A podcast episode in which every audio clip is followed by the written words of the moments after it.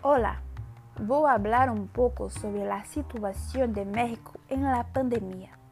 México fue el primer país de América Latina en iniciar la vacunación contra el COVID-19 y aplicó más de 2 millones de dosis entre sus 126 millones de habitantes.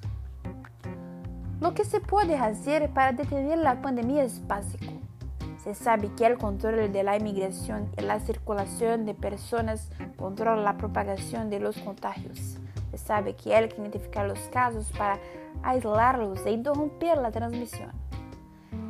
El gobierno mexicano restringirá el tráfico terrestre no esencial en sus fronteras a partir de este viernes 19 para contener la propagación del COVID-19, anunció el Ministerio de Relaciones Exteriores del país.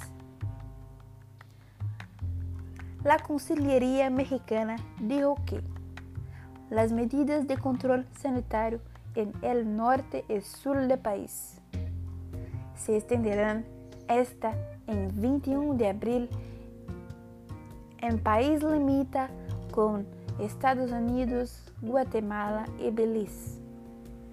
México es el tercer país con más muertes en el mundo, 196 mil, solo detrás de Estados Unidos y Brasil, y tiene 2,1 millones de casos confirmados.